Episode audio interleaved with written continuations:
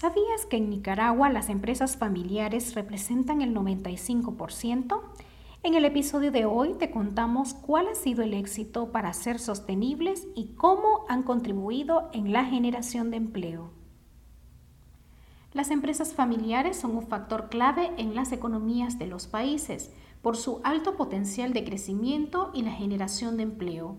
En Nicaragua representan el 95% según datos de familias empresarias de Iberoamérica, por lo que es necesario implementar metodologías que les permitan sostenibilidad.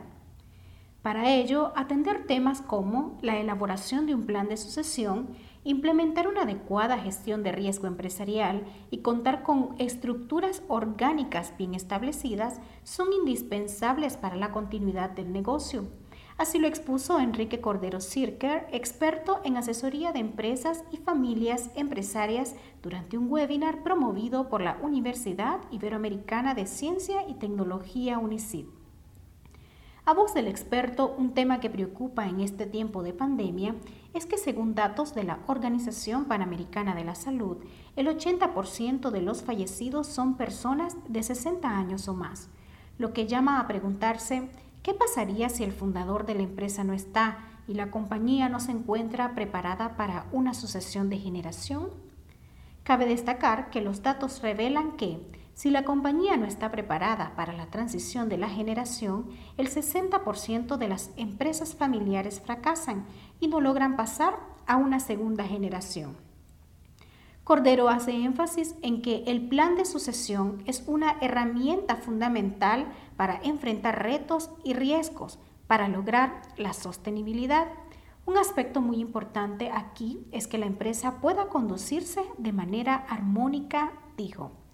Por otro lado, tener estrategias bien establecidas también juega un papel elemental para lograr que la empresa logre sobrevivir en el tiempo.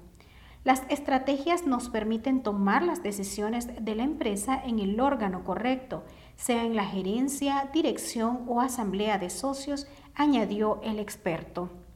Asimismo, contar con presupuestos y proyecciones es ineludible para la toma de decisiones en las empresas, a fin de que se visualice cómo va la operación y se logren realizar los ajustes necesarios.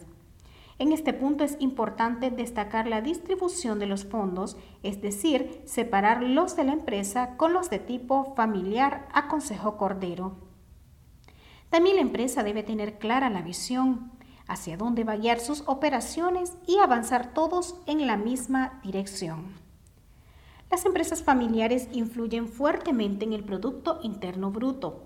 El impacto es grande son la base de las economías de la mayoría de los países. Por ello, debemos hacer que éstas se mantengan activas y trasciendan a la segunda y hasta la cuarta generación, finalizó Cordero. Por su parte, Héctor Lacayo, rector de UNICID, expresó que a raíz de la pandemia a nivel empresarial se están implementando estrategias a corto plazo y ahí las empresas familiares juegan un papel importante.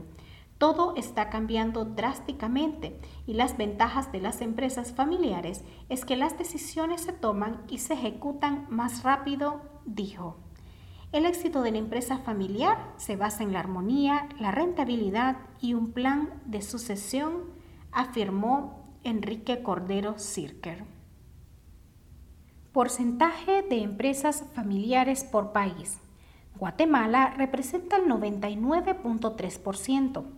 Nicaragua 95.1%, Costa Rica 89.5%, El Salvador 89.5%, Panamá 81.8% y Honduras 80.9%.